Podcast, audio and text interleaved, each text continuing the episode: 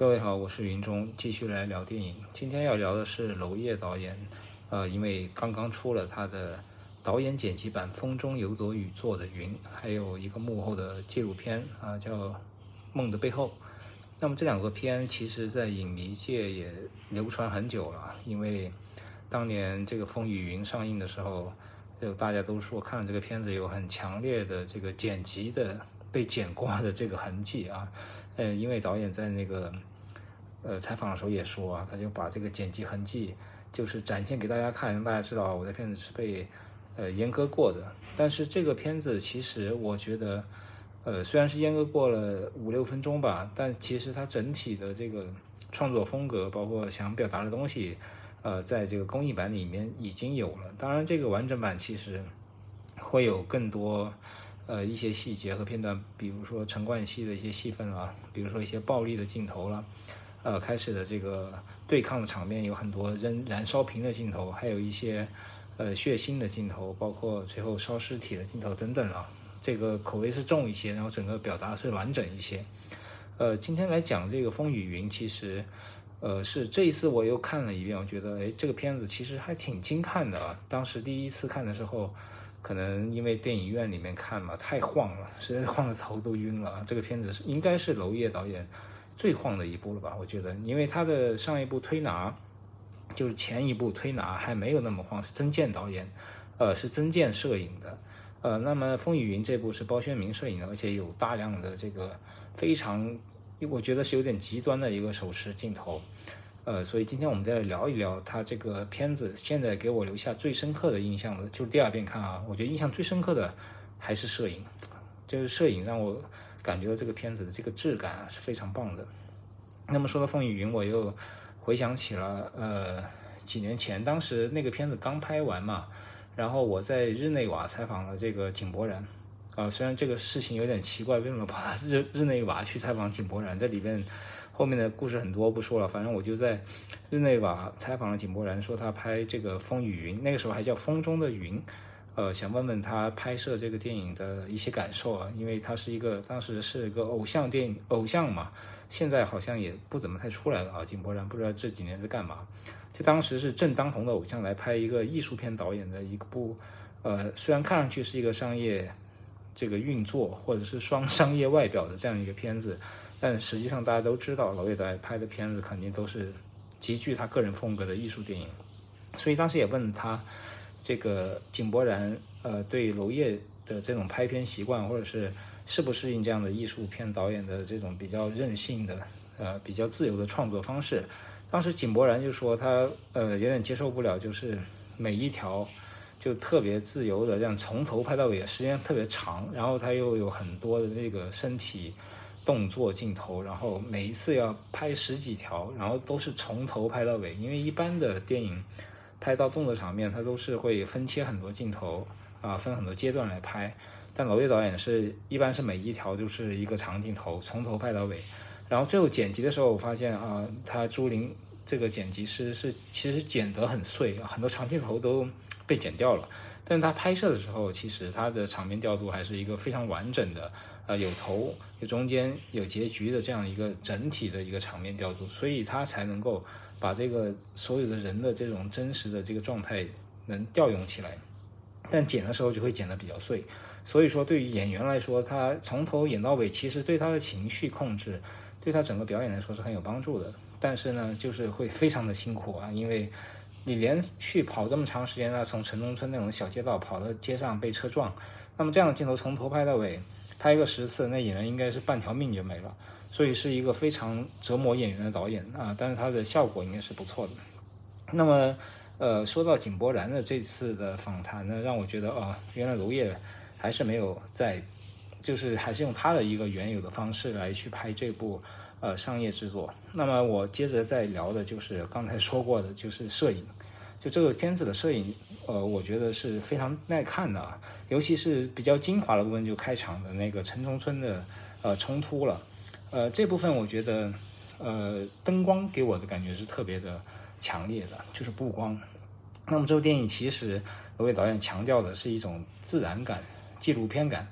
它要让大家觉得哦，这是个真实的发生的新闻事件，我在现场拍下来而已，没有太多的所谓的人工的痕迹、布光啊、美术啊，它尽量把这些给放的呃最低、最自然、最不能够被发现的这样的一个程度。但其实从我们专业的角度一看，就是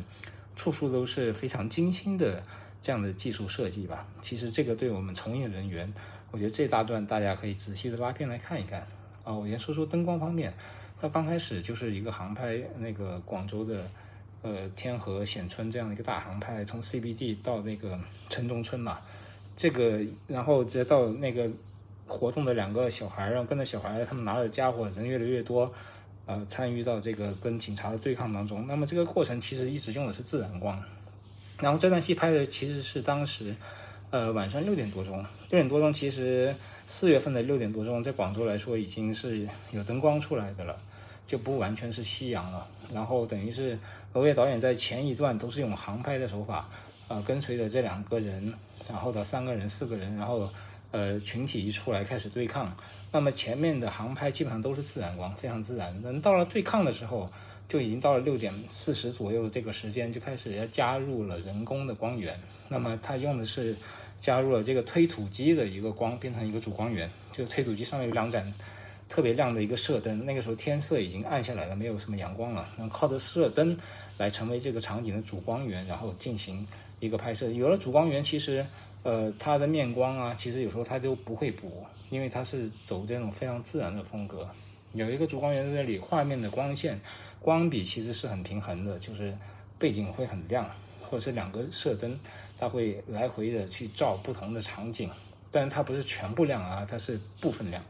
然后这样你的面光它其实有些反射光，然后整个光是比较平衡、比较自然的，至少看上去。然后等到这个推土机的光后来被这个其中的一些呃对抗的村民给砸坏了，砸坏了一盏。然后这个时候他就是故意要用其他的光源引住引进了其他的光源，就是引进了一个什么燃烧瓶的光源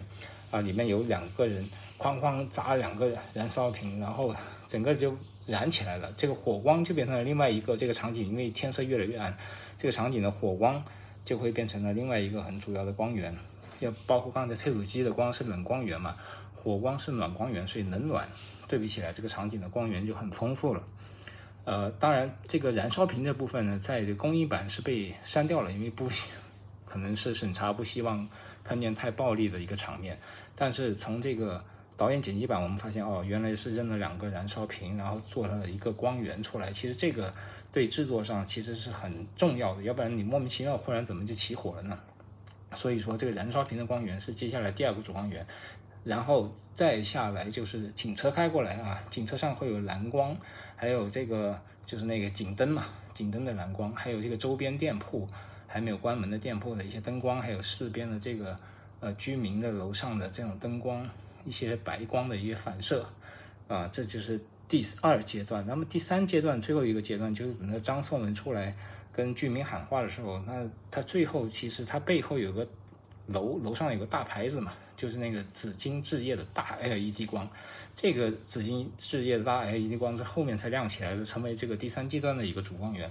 就有点像罗杰·狄金斯啊，一九一七那样的。搞一个，或者说是那个 Skyfall 一样，它在荒原里面 搞一个特别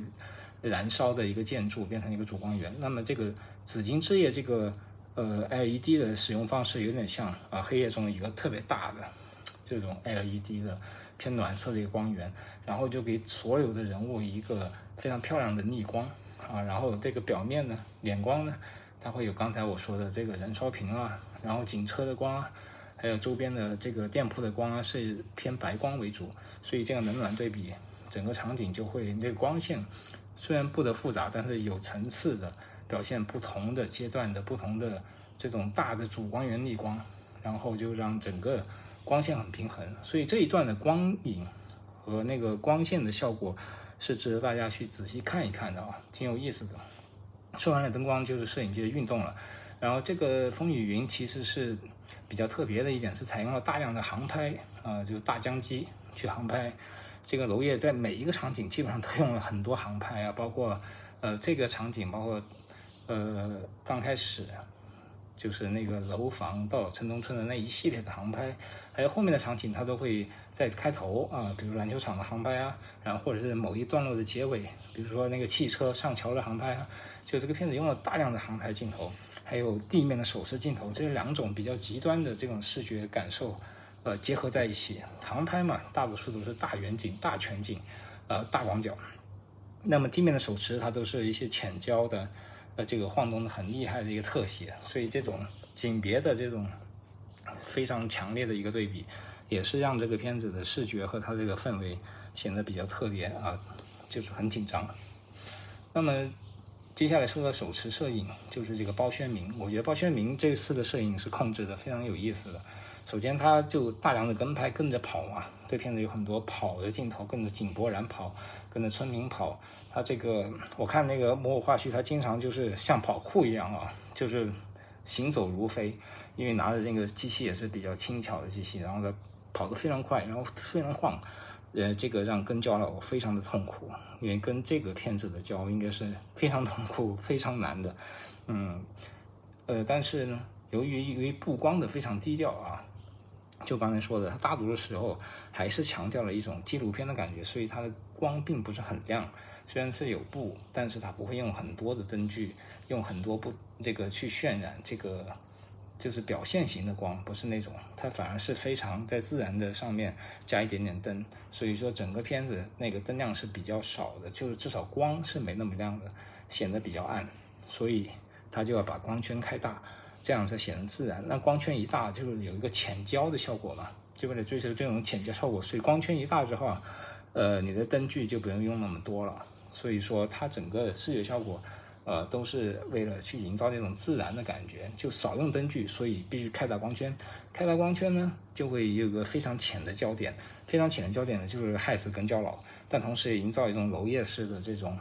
啊，就是近焦、浅焦、近距离。特写有时候会虚一点，有时候实一点没所谓，因为你肯定是跟不了他们实的了。当然这一点在那个他的前一部推拿里面做的会更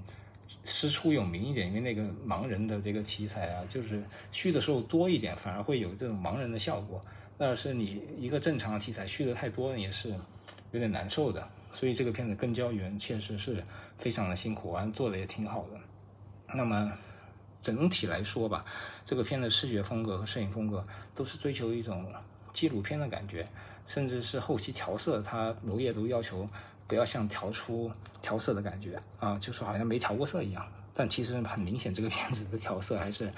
呃有这种调色的这种痕迹，后期一看就知道。但是娄烨跟他的整个创作团队的这种风格化的努力，还是很值得我们去仔细看一看的。